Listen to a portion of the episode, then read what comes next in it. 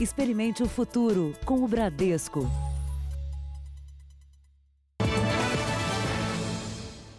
Boa noite. Boa noite. O senador José Serra e a filha dele foram alvo de uma operação da Polícia Federal numa investigação que apura denúncias de lavagem de dinheiro.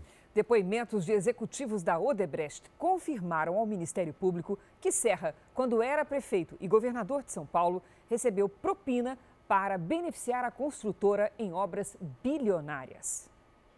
A Polícia Federal cumpriu oito mandados de busca e apreensão. Entre os endereços, a casa onde mora a ex-mulher do senador José Serra, do PSDB. Os agentes também foram ao apartamento do ex-tesoureiro do partido, Ronaldo César Coelho. O advogado dele esteve lá. Só entraram na casa, não levaram nada e a gente tem pouquíssimas ou quase nenhuma informação a não ser um mandado de busca e apreensão genérico onde não especifica o, o, o que, que eles vieram atrás. Um escritório de Ronaldo César Coelho, no Rio de Janeiro, também foi alvo da Polícia Federal. A operação de hoje buscava novas provas para a investigação que levou o Ministério Público a denunciar José Serra e a filha dele, Verônica Serra, por lavagem de dinheiro no exterior e a pedir o bloqueio de 40 milhões de reais numa conta na Suíça. Segundo os procuradores, Serra usava a influência política e o cargo de governador, que assumiu em 2007, para cobrar propina da construtora Odebrecht. Em troca, beneficiava a empresa em obras do Rodoanel de São Paulo. Na denúncia, o Ministério Público cita pagamentos que totalizaram 4 milhões e meio de reais em 2006 e 2007 e mais de 23 milhões de reais em 2009 e 2010. Para receber a propina, segundo o Ministério Público Federal, José Serra e a filha Verônica usaram um esquema criminoso sofisticado, com o objetivo de ocultar que seriam os verdadeiros beneficiários dos repasses. De acordo com a investigação, José Serra indicou à construtora para os pagamentos a conta de uma empresa fora do país. Com informações da Suíça, a Operação Lava Jato conseguiu descobrir o caminho que teria sido usado para a lavagem do dinheiro ilegal. Para os procuradores, a empresa, com sede na Suíça, recebia as transferências da construtora. Depois, o dinheiro era repassado para outras contas, entre elas uma da Dortmund International, empresa aberta no Panamá. Os investigadores descobriram que Verônica Serra tinha uma procuração para movimentar esse dinheiro e teria mantido o controle da conta até 2014. Segundo o Ministério Público, o esquema foi descoberto com a delação de executivos da empreiteira Odebrecht. Os procuradores apontam que na planilha da propina mantida pela construtora, Serra, segundo os delatores, tinha o codinome Vizinho, porque negociava os pagamentos com um executivo que morava perto da casa dele. Atualmente senador, José Serra já foi ministro da Saúde, prefeito de São Paulo e governador do estado e concorreu duas vezes à presidência. Em nota, a assessoria dele diz que a ação da Lava Jato causou estranheza e indignação e que se baseou em fatos antigos e prescritos. Afirma ainda que o senador reforça a licitude de seus atos e mantém sua confiança na justiça. O PSDB de São Paulo diz que defende a ampla e irrestrita investigação dos fatos e ressalta a confiança do partido no senador José Serra. A Odebrecht diz que colabora com a justiça para esclarecer fatos do passado. A defesa de Verônica Serra não se pronunciou. Veja agora outros destaques do dia. Bolsonaro escolhe Renato Feder para o Ministério da Educação. São Paulo vai reabrir bares, restaurantes e salões de beleza. Os detalhes exclusivos do depoimento do delegado no caso da modelo Priscila. E o frio congelante no sul do país.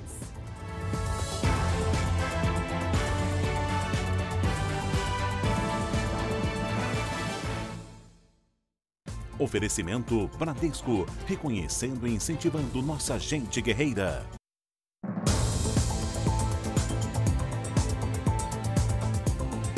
Falso médico foi preso hoje no Rio de Janeiro. Uma denúncia anônima levou a polícia até o consultório improvisado. Lá, o homem que se dizia especialista fazia procedimentos estéticos e até cirurgias em pacientes que conquistava com propaganda na internet. É uma fraude tentadora. No anúncio, o homem se apresentava como médico e oferecia os procedimentos estéticos a preços acessíveis. Você tem interesse em fazer mini lipo, tirar aquela barriguinha, né? Mini lipo a mil reais. Essa promoção só é válida até o dia 30 desse mês. Um perigo parcelado. Estão com as promoções muito boas aí, podendo ser realizado o pagamento no cartão, parcelando em 10, 12 vezes.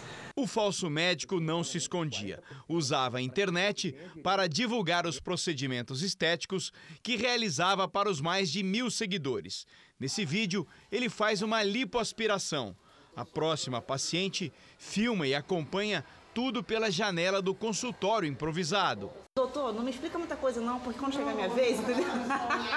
Oscar Vieira Menezes Neto é técnico de enfermagem. Ao ser preso, tentou convencer os policiais que era estudante e cursava a faculdade de medicina no Paraguai. As vítimas desse tipo de procedimento não tenham vergonha, venham à delegacia, façam o registro. Uma denúncia anônima trouxe a polícia para este endereço, onde Oscar fazia os procedimentos. Duas investigadoras se passaram por pacientes e usaram uma câmera escondida para comprovar os crimes do falso médico. Oscar Menezes foi preso em flagrante por exercício ilegal da medicina e tráfico de drogas. Usava jaleco e estava pronto para começar mais um dia de atendimentos. Tinha carimbos com registro falso de médico e um estoque de anestesias e medicamentos controlados. Tudo isso é considerado tráfico porque não estão nas mãos de pessoas que podem ter. No caso dele, que ele não é médico. Por isso ele está respondendo por tráfico de drogas e por exercício ilegal da medicina. A defesa de Oscar Menezes Neto não foi localizada. Devagar. É assim que o comércio está reagindo depois da reabertura das lojas em São Paulo. O consumidor está sem dinheiro e também mais cauteloso. O movimento nesta loja de roupas no centro de São Paulo ainda está bem abaixo do normal. Mas desde que voltou a funcionar há três semanas, os lojistas têm usado todas as técnicas possíveis para reaquecer as vendas. A gente vê que os clientes estão retornando gradativamente, a gente entende que é uma coisa realmente gradual, as pessoas vão pouco a pouco. Um levantamento feito pela Associação Comercial de São Paulo revelou um aumento médio de 35% nas vendas em junho, na comparação com o mês de maio. As transações a prazo cresceram 23%. Já as feitas à vista tiveram alta de 47,3%.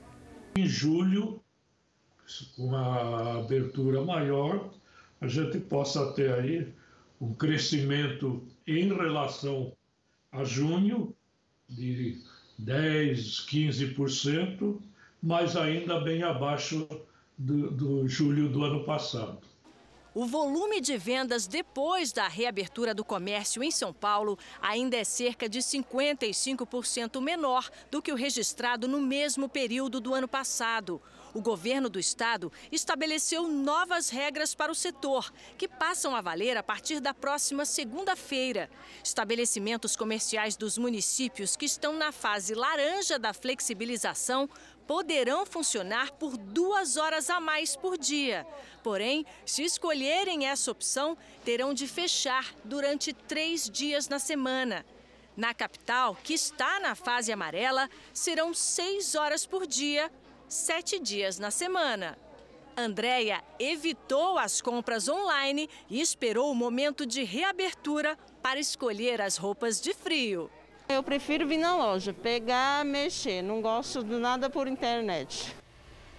Vamos aos números de hoje da pandemia do coronavírus no Brasil. Segundo o Ministério da Saúde, o país tem mais de um milhão e meio de casos confirmados de Covid-19, com 63.174 mortos. Foram 1.290 registros nas últimas 24 horas.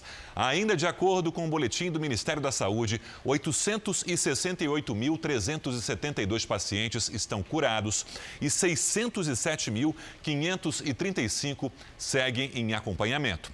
No Rio de Janeiro, a Prefeitura reforçou a fiscalização em bares e restaurantes.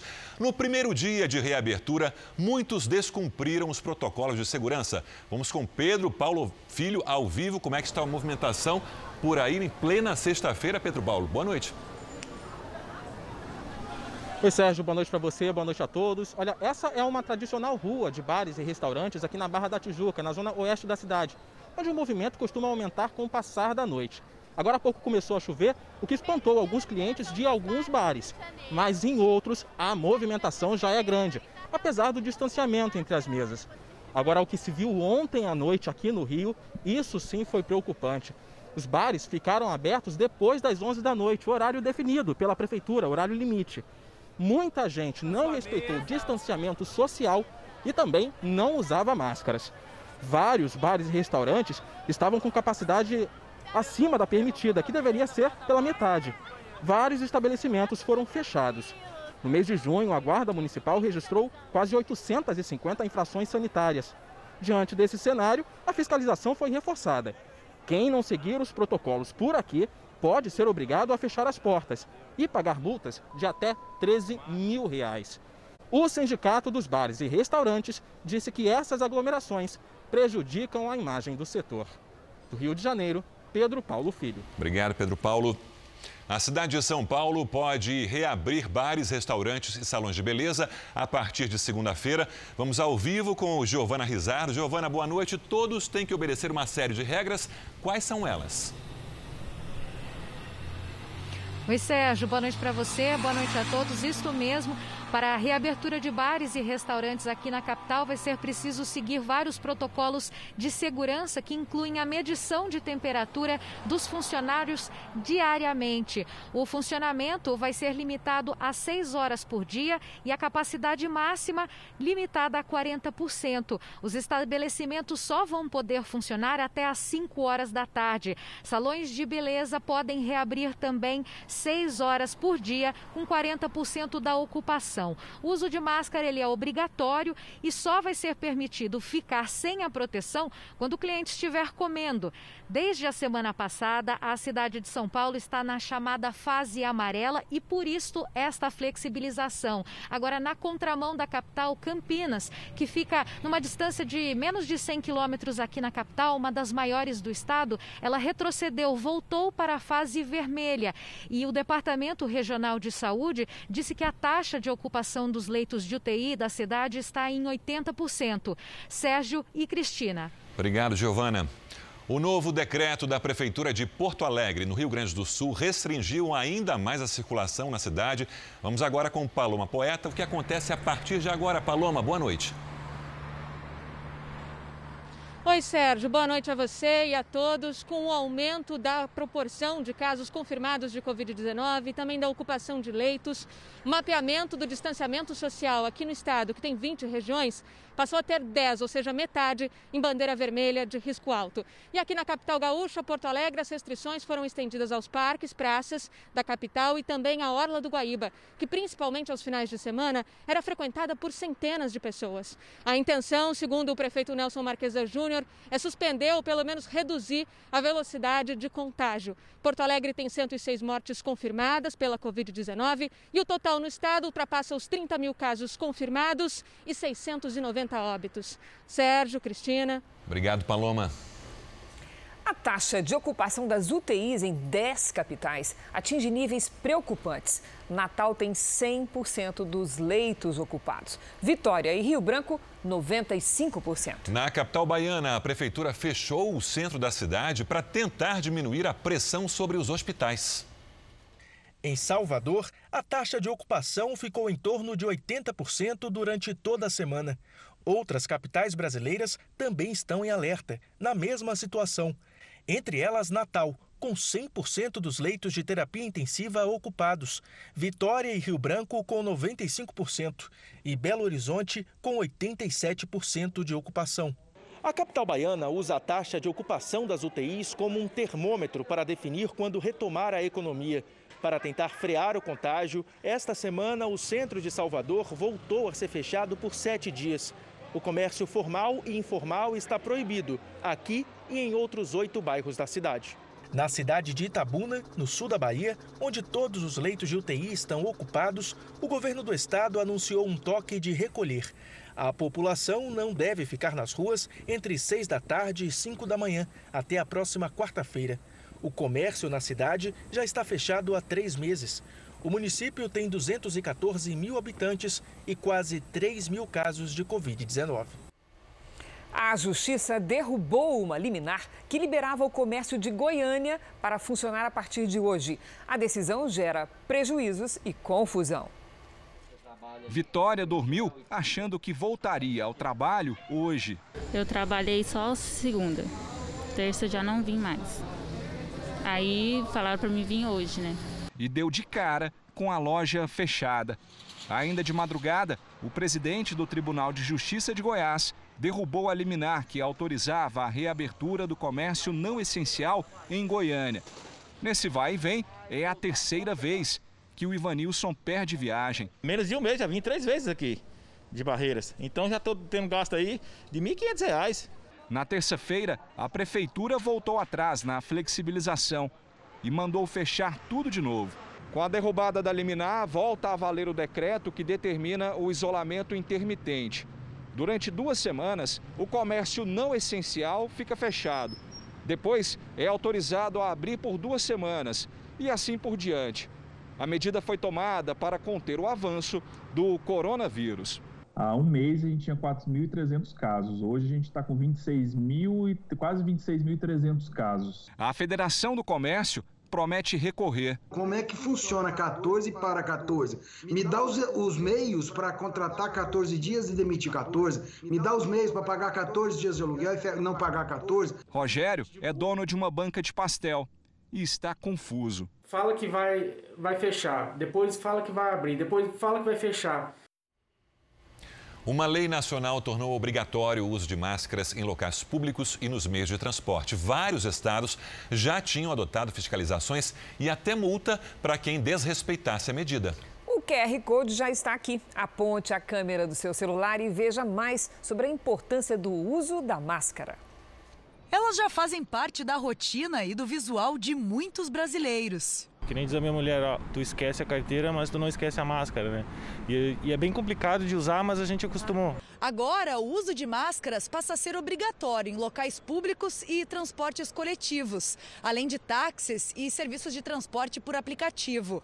Ela não é obrigatória em escolas, templos religiosos e estabelecimentos comerciais. Pessoas com autismo, deficiência física ou intelectual e crianças com menos de 3 anos de idade ficam dispensados do uso. O Congresso ainda vai analisar a lei, porque houve vetos por parte do presidente.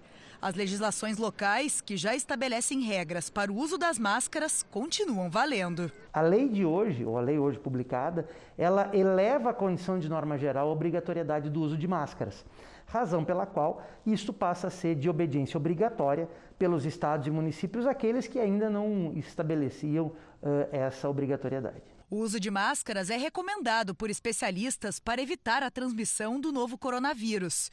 Um estudo desenvolvido em parceria com a Fundação de Amparo à Pesquisa do Estado de São Paulo, a FAPESP, revelou que o equipamento de proteção ajudou a reduzir em até 15% o contágio da Covid-19 em São Paulo no início da pandemia. Renato Feder chegou agora à noite a Brasília. O novo ministro da Educação foi escolhido pelo presidente Jair Bolsonaro para substituir Carlos Alberto Decotelli, que deixou o cargo antes mesmo de tomar posse. Ao deixar o Alvorada, Bolsonaro parou para falar com alguns apoiadores dentro do Jardim do Palácio. Uma delas perguntou sobre o projeto aprovado na Câmara, que estende para 10 anos a validade da Carteira Nacional de Habilitação. O presidente disse que assim que for aprovado no Senado, ele sanciona. Mas o grande assunto do dia foi a definição do novo ministro da Educação. Renato Feder, secretário de Educação do Paraná, foi o escolhido, conforme antecipado hoje cedo pelo jornalismo da Record TV. Feder já teve o nome cogitado anteriormente e havia se encontrado com Bolsonaro. Formado em administração pela Fundação Getúlio Vargas, fez mestrado em economia na Universidade de São Paulo. Lecionou matemática por 10 anos e por oito foi diretor de escola. Em nota, a Federação Nacional das Escolas Particulares parabenizou o novo ministro e endossou a opinião defendida por Feder, que diz que a melhoria da qualidade da educação passa pela autonomia dos diretores. Desejou êxito ao enfrentar o desafio de reabertura das escolas no atual cenário que vivemos. A Associação Brasileira de Ensino Superior defende a atenção do novo ministro às políticas de democratização do acesso e de inclusão, que precisam ser aprimoradas, especialmente visando os estudantes de baixa renda. No campo político, a escolha de Renato Feder para o Ministério da Educação demonstra que na disputa interna entre a ala militar e ideológica do governo, nenhuma delas saiu vitoriosa dessa vez. O presidente decidiu por Feder uma terceira via, o que podemos chamar de ala política, e recebeu a indicação do governador do Paraná, Ratinho Júnior. A chegada do futuro ministro ao MEC demonstra que Jair Bolsonaro quer evitar polêmicas e colocar na função alguém já testado. Amanhã, Jair Bolsonaro vai visitar a área atingida pelo ciclone bomba no sul do país. Amanhã é o dia da independência dos Estados Unidos, uma das datas mais importantes para os americanos. Ativistas negros estão sendo criticados por tentarem organizar um boicote às comemorações do feriado. Um 4 de julho diferente. Por causa da pandemia de coronavírus, algumas festas foram adaptadas. Aqui em Nova York, a prefeitura distribuiu a queima de fogos. Ela foi dividida e espalhada em vários pontos da cidade. Ninguém sabe aonde vão acontecer. E o final do espetáculo, quando os fogos mais bonitos explodem, colorindo o céu, só vai ser visto pela televisão.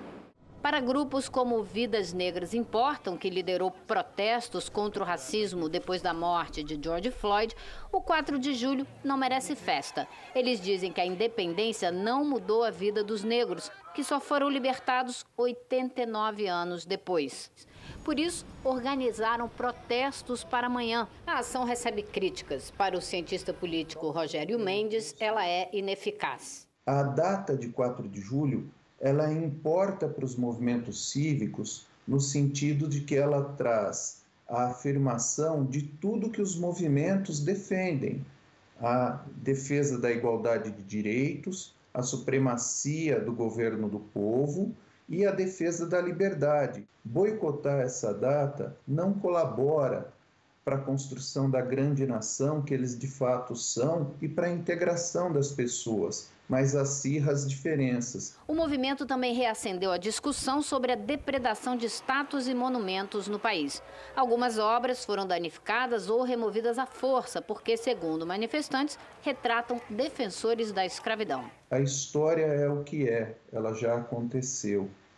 De fato, o que nós precisamos é ensinar a história com correção, e precisamos criar uma cultura pública robusta que valorize a memória.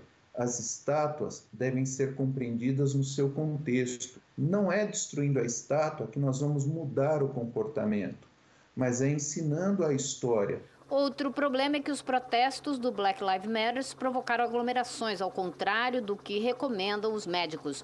O número de casos de coronavírus aumentou em 40 dos 50 estados americanos nas últimas semanas e com recordes diários de mais de 50 mil infectados. Amanhã, o presidente Donald Trump vai acompanhar da Casa Branca as comemorações do 4 de julho na capital americana. Isso depois de uma rápida passagem em Mount Rushmore, onde estão esculpidas as faces de quatro presidentes americanos, para ver a queima de fogos hoje à noite. A Igreja Universal sofreu mais um ataque violento em Angola. Dessa vez, um condomínio onde moram pastores foi invadido. Autoridades e até a polícia do país pouco fizeram para proteger brasileiros e angolanos da Igreja Universal que foram atacados. Uma clara tentativa de intimidação contra uma igreja brasileira no exterior. Homens, supostamente do SIC, Serviço de Investigação Criminal de Angola, participam de mais uma invasão contra a propriedade privada da Universal no país. Primeiro chegam em um comboio, depois, outro grupo se aproxima e entra a pé. As câmeras de segurança e de celular captaram a ação, que ocorreu em um condomínio onde vivem pastores na capital Luanda. Um dos invasores ainda tenta intimidar um morador que gravava a movimentação. Se a minha cara aparecer no teu vídeo, não tem problema. Os seguranças do condomínio dizem que a ação foi rápida e não autorizaram a entrada do grupo. Nós pedimos a identificação, não mostraram nenhuma identificação, como um passe ou qualquer mais, sim, como homem da SIC. Nas últimas duas semanas, propriedades e templos da Igreja Universal do Reino de Deus em Angola têm sido invadidos e ocupados. pastores brasileiros expulsos das casas onde moram. Disse pra gente assim: vocês têm que ajeitar as coisas de vocês, vamos dar oportunidade de vocês ajeitar as coisas que eles vão embora. Não sei para onde. Outros pastores chegaram a ser agredidos. Foram nos empurrando, dando gritos e veio um grupo muito grande para cima de todos nós. Éramos ali uns, uns cinco ou seis pastores oficiais da igreja e todos nós fomos agredidos com socos. O movimento que ataca a igreja brasileira é formado por ex-pastores angolanos que foram expulsos da instituição por condutas imorais e até atos criminosos. Apaga essa brincadeira! Isso é violência! Até agora, as autoridades de Angola pouco fizeram para proteger os brasileiros atacados e até mesmo os angolanos que fazem parte da Universal no país. Desde que eles começaram a invadir os nossos templos, saquear os nossos templos, não houve uma pronta reação por parte eh, da polícia. Na semana passada, fiéis da igreja se organizaram e formaram um cordão humano para impedir a entrada de ex-integrantes nos templos. Um cinegrafista da Record África foi impedido pela polícia de mostrar a expulsão dos pastores e acabou detido. A repórter angolana que cobriu o fato contou como foram os momentos de tensão assim que o cinegrafista foi liberado. O cameraman foi levado no carro da polícia com o material todo uh, para a esquadra. Só fomos libertados agora, depois da polícia constatar que não tínhamos feito imagens da polícia. Em meio à crise, os brasileiros em Angola convivem com demonstrações de xenofobia.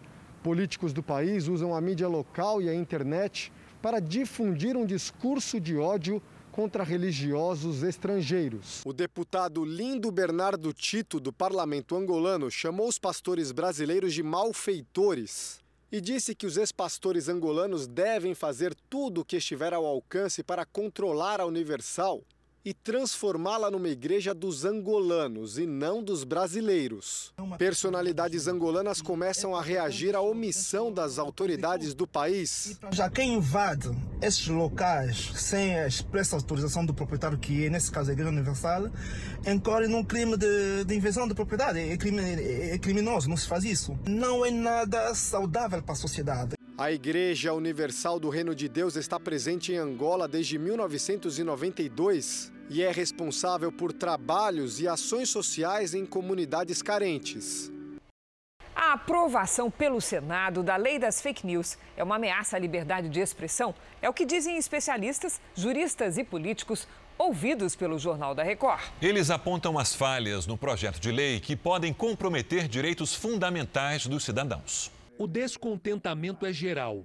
O ministro do Supremo Tribunal Federal, Luiz Roberto Barroso, disse hoje que não é possível enfrentar fake news com decisão judicial e com censura. O que nós precisamos é que as próprias mídias sociais e as plataformas utilizem os meios tecnológicos para controle não de conteúdo, mas de comportamentos inadequados, com robôs, é, bots, perfis falsos, comportamentos inusuais. É isso que precisa ser combatido, para nós impedirmos as fake news sem termos que fazer é, censura. E, além disso, nós precisamos cada vez mais no Brasil, talvez mais do que nunca, a democracia precisa de imprensa profissional. Imprensa que sabe separar fato de opinião, que se move por categorias da ética e que faça o filtro da enorme quantidade de informações, algumas bárbaras, que circulam pelas mídias sociais. Especialistas se dizem preocupados e assustados com o texto do projeto. Doutor em Direito Civil e professor da Universidade do Estado do Rio de Janeiro, Carlos Afonso explica que a proposta, ao estabelecer a rastreabilidade das informações, ou seja, uma forma de identificar tudo o que o usuário escrever ou encaminhar, pode ferir direitos fundamentais. É, infelizmente o texto está longe de ser o, o ideal com o propósito de, de combater uh, as fake news e campanhas de desinformação na internet, o que o texto faz é promover um vigilantismo sobre os usuários da rede, da rede como um todo, com medidas que são desproporcionais, que restringem direitos, que afastam investimentos do Brasil, que em última instância pode transformar o Brasil numa, numa ilha com procedimentos burocráticos para remoção de conteúdo na, na internet e, ao mesmo tempo, com imposição de rastreamento de mensagens enviadas pelos usuários, uma possibilidade de identificação que pode ser utilizada para fins, para fins abusivos e um regime de responsabilização de plataformas que me parece inadequado. O diretor do Centro de Pesquisa em Direitos e Tecnologia acredita que faltou discussão sobre o projeto. A gente ainda tem pontos muito preocupantes desse projeto. Talvez o mais preocupante deles seja o ponto que é, é, está, estaria obrigando o, aplicativos como o WhatsApp de guardar os registros de envio de mensagens mais que circulam mais, né? de mensagens virais. Né? Esse, esse, essa proposta tem uma série de problemas. Né? Primeiro que ela não pega o autor de um conteúdo, né? ela pega quem compartilhou o conteúdo é, e viralizou. Né? Então, daí a gente vai acabar pegando alguém que encaminhou, é, infelizmente, não aquela pessoa que, vamos dizer, é a, a maior responsável por criar aquele meme, por criar aquela ofensa é, é, no WhatsApp. segundo lugar, porque a gente está tá tratando todas as mensagens que viralizam como mensagens potencialmente suspeitas. A proposta cria a Lei Brasileira de Liberdade, Responsabilidade e Transparência na Internet. Ela foi apresentada pelo senador Alessandro Vieira. O texto já foi aprovado pelo Senado e agora seguirá para a Câmara dos Deputados. O assunto é tão polêmico que foram apresentadas mais de cinco versões para o projeto. O texto que saiu aqui do Senado tem dividido opiniões. Os defensores da proposta afirmam que a ideia é combater comportamentos que não são autênticos e a distribuição artificial de conteúdo. No entanto, a grande maioria dos parlamentares demonstra preocupação com a possibilidade de a proposta violar a privacidade e atingir a liberdade de expressão nas redes sociais. Não é possível imaginar que um cidadão comum tenha necessidade de exercer sua liberdade de expressão através de contas falsas ou de robôs. É uma, legislação moderna, a gente tem certeza absoluta que é compatível com a Constituição e vem de encontro àquilo que o brasileiro deseja. Da forma como está, o projeto prevê o rastreamento de mensagens reencaminhadas em aplicativos de conversa. Exige que provedores de redes sociais tenham sede no Brasil, determina a criação de regras para impulsionamento e propaganda nas redes sociais. O texto diz também que as empresas responsáveis por redes sociais devem viabilizar medidas para identificar contas que apresentem movimentação incompatível com a capacidade humana, desenvolver políticas de uso que limitem o número de contas controladas pelo mesmo usuário. Ainda de acordo com o projeto, essas empresas poderão tirar do ar conteúdo e contas em caso de denúncia. O presidente Jair Bolsonaro já disse que, se o texto não mudar, será vetado. Este pesquisador é contra o rastreamento de conteúdo previsto no projeto. Inocentes, absolutamente inocentes, vão ter os seus dados guardados né, de forma massiva. Isso é um problema porque são só as pessoas do Brasil. Então, qualquer pessoa interessada em atacar as pessoas do Brasil vai ter um ambiente absolutamente facilitado. É, se você quiser atacar aos da Rússia, nos Estados Unidos, na China, você não tem essa mesma garantia de que todo mundo vai estar com suas conversas e seus documentos armazenados. Este outro especialista afirma que, para barrar as fake news, é necessário chegar aos financiadores das notícias mentirosas. Toda essa questão de fake news e campanhas de desinformação, elas têm uma raiz, e a raiz é o financiamento oculto desse tipo de campanha. Então, na minha visão, o projeto, para ser eficaz, tem que focar 100% nisso proibir quem é que coloca dinheiro para criar campanhas profissionais de desinformação no Brasil. Por meio de nota, o WhatsApp afirmou que as notícias falsas são um grande problema social que existe há séculos em toda forma de comunicação e que forçar as empresas a adicionar um carimbo permanente a todas as mensagens privadas enviadas pelas pessoas marcaria o fim das conversas particulares. A empresa diz que espera que a Câmara dos Deputados defenda o direito à privacidade e reconheça que enfraquecer a privacidade e colocar as pessoas inocentes em risco não é a solução. Vamos agora com a opinião do jornalista Augusto Nunes. Boa noite, Augusto. Boa noite, Cristina, Sérgio. Boa noite a você que nos acompanha. O projeto de lei que pretende impedir a disseminação de notícias falsas pela internet, aprovado por 44 dos 81 senadores, contém deformações autoritárias que precisam ser sepultadas pela Câmara dos Deputados. Nenhuma é tão obscena quanto a que institui a chamada rastreabilidade. Essa abjeção, inexistente em regimes democráticos, revoga o direito à privacidade e à liberdade de expressão e transforma todos os brasileiros em suspeitos. Com o fim do sigilo, que protege mensagens enviadas por aplicativos como o WhatsApp e o Twitter, tudo poderá ser rastreado. De conversas em grupos formados por familiares a críticas a alguma autoridade, passando por dados pessoais que permitem a identificação dos autores.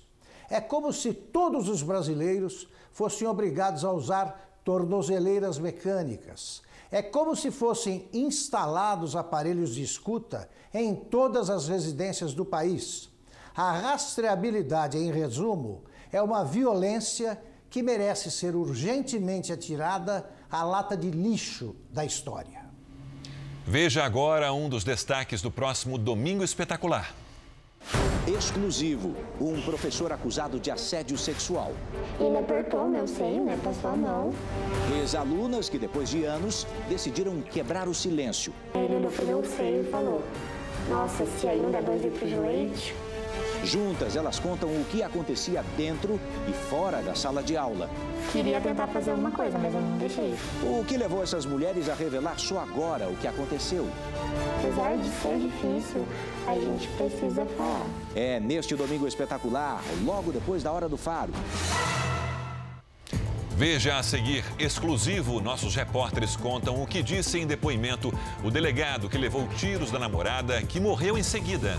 E também, polícia descobre fábrica de dinheiro no interior de São Paulo.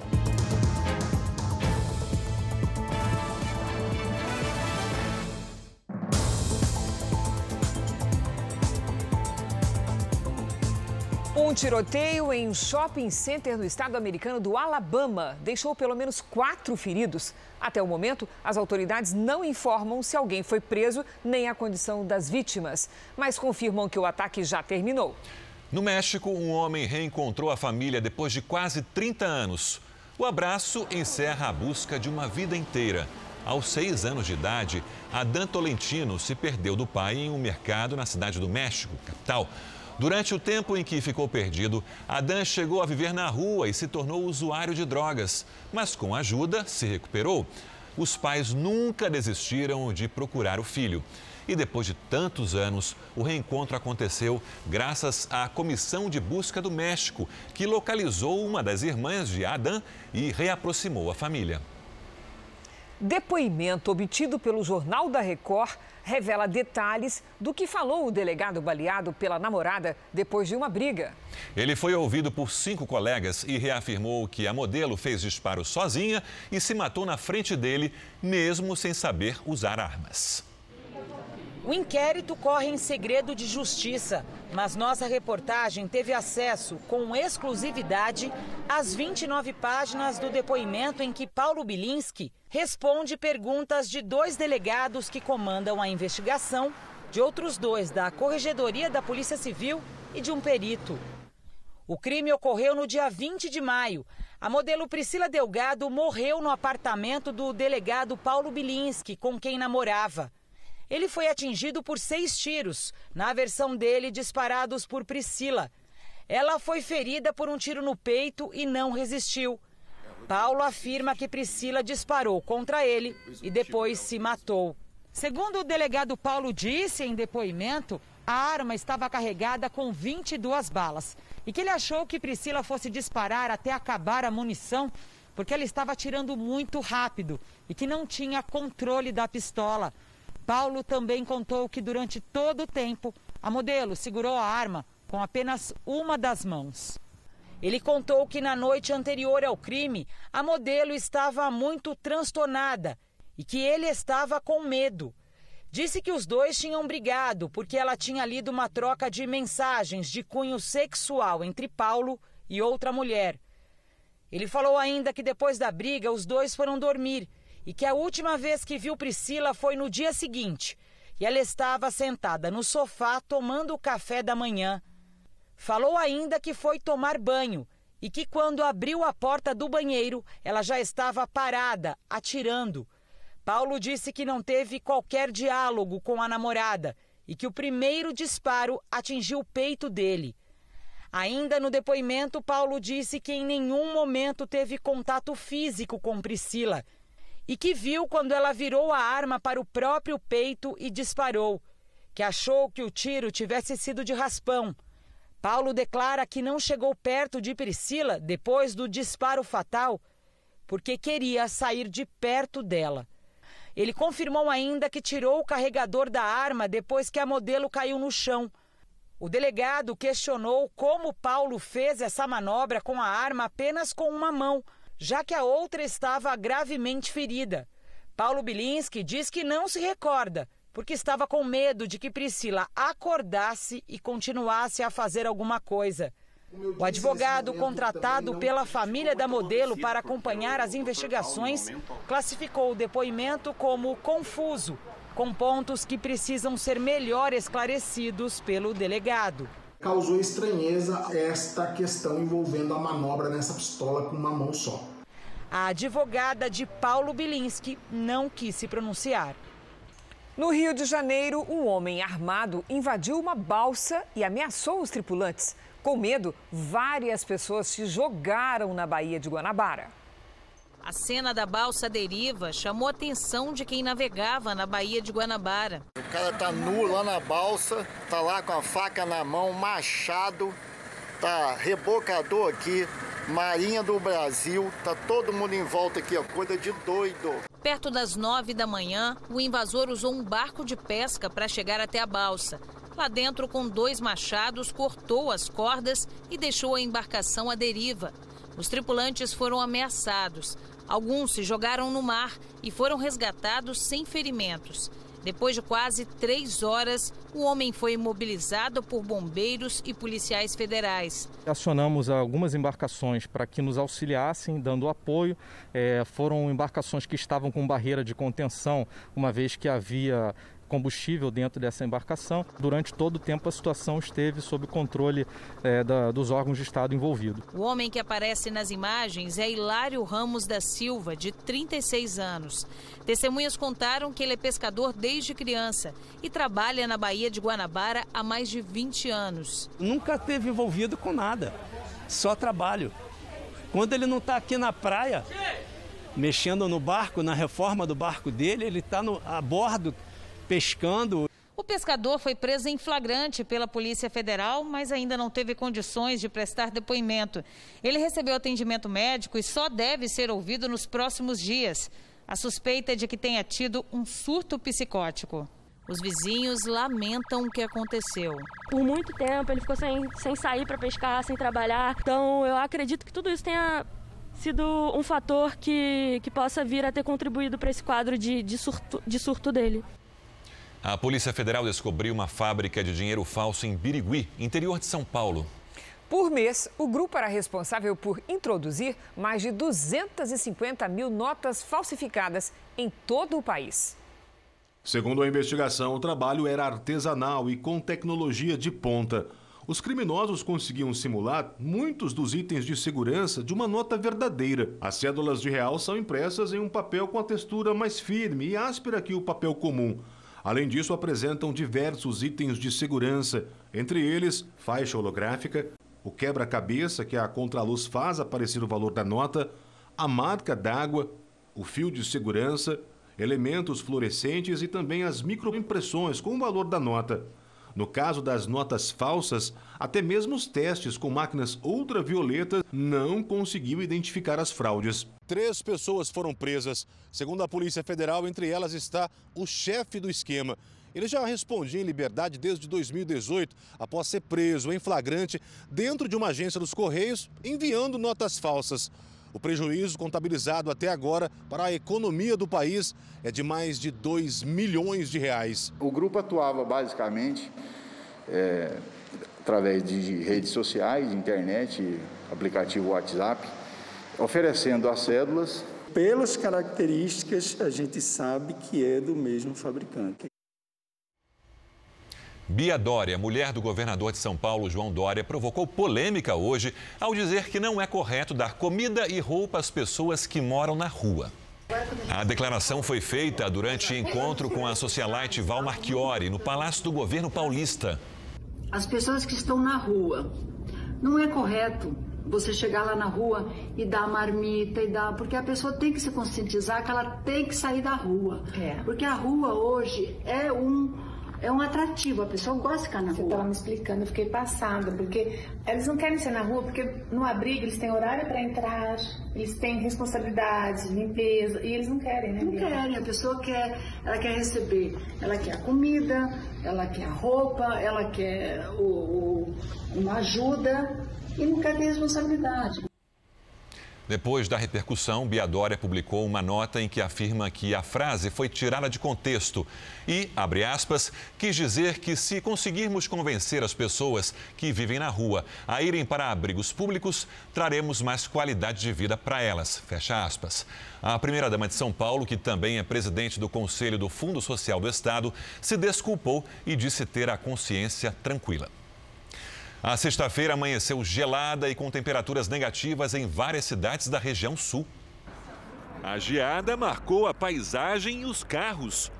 No Rio Grande do Sul, 11 cidades registraram temperaturas abaixo de zero. O termômetro em Canela, na Serra Gaúcha, marcou menos 2,3 graus. Já em Santa Catarina, a cidade de São Joaquim marcou a temperatura mais baixa do país, 6 graus negativos. Esse morador registrou uma poça d'água congelada na rua. Outro aproveitou e fez um pequeno boneco de neve. Depois de uma semana com ciclone, chuva congelada e neve, vamos saber com a Lidiane como é que será o nosso final de semana. Boa noite, Lid. Boa noite. Está movimentada essa previsão, né, Cris? Puxa vida. Boa noite para todo mundo. Olha só, o frio está indo embora. Sábado, amanhã, é o último dia com chance de geada. Mínimas em torno de 4 graus no interior gaúcho. O fim de semana vai ter predomínio de sol sem chuva na maior parte do Brasil. Do Acre até o Pará e também no litoral do Nordeste, pancadas rápidas à tarde.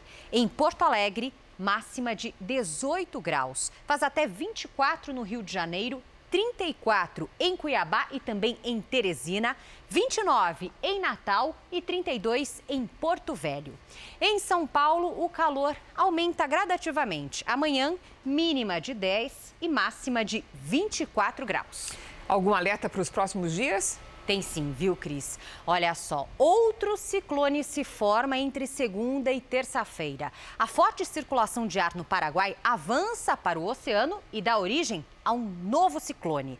De novo, as rajadas podem passar dos 100 km por hora nos três estados do sul. E há uma pequena possibilidade de antecipação. Se isso acontecer, os temporais começam no domingo à noite. Mas eu sigo de olho, Cris. Obrigada, Lidiane. Ótimo fim de semana para Para você. você também. O número de brasileiros em Portugal bateu recorde histórico. Segundo o Serviço de Estrangeiros e Fronteiras do país, um em cada quatro imigrantes é do Brasil. Depois de quase 70 anos que os avós de André deixaram Portugal, ele e a família fazem o caminho de volta. O que mais a gente buscou foi a qualidade de vida, principalmente para os nossos dois filhos. Segundo um levantamento do governo português, esse é o perfil dos brasileiros que agora redescobrem a terrinha. Profissionais qualificados que trazem a família à procura de segurança, saúde e educação. A família do André veio do Rio de Janeiro, onde estava dentro de casa por causa do coronavírus. Agora, todos curtem a liberdade. As crianças estão se amarrando porque é uma liberdade que eles não tinham há três meses em casa por causa da, da pandemia. Os quatro já estão há quase duas semanas aqui e, no tempo livre, aproveitam para conhecer o bairro onde vão morar e esperam ser os primeiros passos de uma viagem sem volta. Eu acho que a gente trouxe na mala assim muitos sonhos, né? A gente veio com muita esperança. E aí eu acho que nesses 12 dias a, a, a esperança e os sonhos estão se concretizando, estão ficando bons. Nunca houve tanto brasileiro por aqui, quase 151 mil. Segundo dados oficiais, um aumento de 43% em relação ao ano anterior. Mas o governo acredita que esse número seja muito maior porque não entram nessa conta aqueles com dupla nacionalidade ou as pessoas que estão ilegalmente no país. O que também aumentou foi o número de brasileiros barrados nos aeroportos portugueses. Um crescimento de cerca de 40% em 2019 em relação ao ano anterior. Ou seja, quase 80% de todos os estrangeiros que tiveram a entrada recusada no ano passado aqui em Portugal eram brasileiros. E o principal motivo, problemas na documentação. A maior parte dos brasileiros foi rejeitada por falta de um visto válido. Em caso de turismo, não é preciso, mas o país exige vistos para estudo, trabalho ou para quem vai ficar mais de três meses. Outro problema é a falta de justificativa. Quase 37% dos brasileiros não passaram na entrevista com os oficiais de fronteira. É preciso dizer porque quer entrar no país e se tem como se manter financeiramente durante o período da estadia. Minas de ocre de 12 mil anos foram encontradas por mergulhadores em cavernas submersas na península de Yucatán, no México. Segundo especialistas, elas contêm algumas das evidências mais bem preservadas dos primeiros habitantes do Ocidente e são uma das mais antigas do continente. A Comissão Europeia autorizou de forma provisória o uso do antiviral Remdesivir para tratar pacientes com a Covid-19. O medicamento se tornou o primeiro aprovado na Europa para o tratamento da doença. Essa semana, a União Europeia começou a negociar o remédio com uma farmacêutica americana para conseguir doses suficientes para os 27 países que fazem parte do bloco. A robótica encontrou nas urgências da pandemia um impulso para fazer a tecnologia avançar de forma mais rápida. Se o cliente não pode ir à farmácia, um drone leva o remédio até ele. Com a tecnologia de ponta, é possível também, em apenas 20 segundos, saber se o pulmão está comprometido pela Covid-19. Sem nenhum contato com o técnico em radiologia, o paciente entra numa cabine blindada a inteligência artificial revela o tamanho da infecção pulmonar e o mapa de calor mostra a área afetada. Quanto antes o médico souber sobre a extensão da doença, maior a possibilidade de cura. As pessoas que estão com sintomas mais leves, eles são acompanhados é, remotamente é, e isolados em casa. Né? A pandemia fez o mundo dar uma pausa, mas apesar das dificuldades impostas pelo isolamento social, ela não foi capaz de impedir o avanço da criatividade tecnológica. O mercado de robótica, que já vinha em alta, é um dos poucos que seguem crescendo em meio à crise. Não há números oficiais mas os especialistas avaliam que em todo o planeta este setor movimentou cerca de 170 bilhões de reais no ano passado. E a tendência até 2025 é de forte alta nesses números. Os que se dão bem nesse mercado são os que inventam máquinas para facilitar nossas vidas. O robô comandado à distância, celular, computador ou tablet, promete matar bactérias, fungos e coronavírus com raios ultravioleta. Por enquanto, o equipamento está disponível apenas para empresas, mas como toda novidade, a promessa é que logo, logo a engenhoca esteja também nas nossas casas. Assim como a gente utiliza o robô para desarmar bomba, nós estamos utilizando o robô para levar algo que extermina micro-organismos. O Jornal da Record termina aqui. A edição de hoje na íntegra e também a nossa versão em podcast estão no Play Plus e em todas as nossas plataformas digitais. E à meia-noite e meia tem mais Jornal da Record. Fique agora com a novela Apocalipse. Boa noite e ótimo fim de semana para você. Boa noite e até amanhã.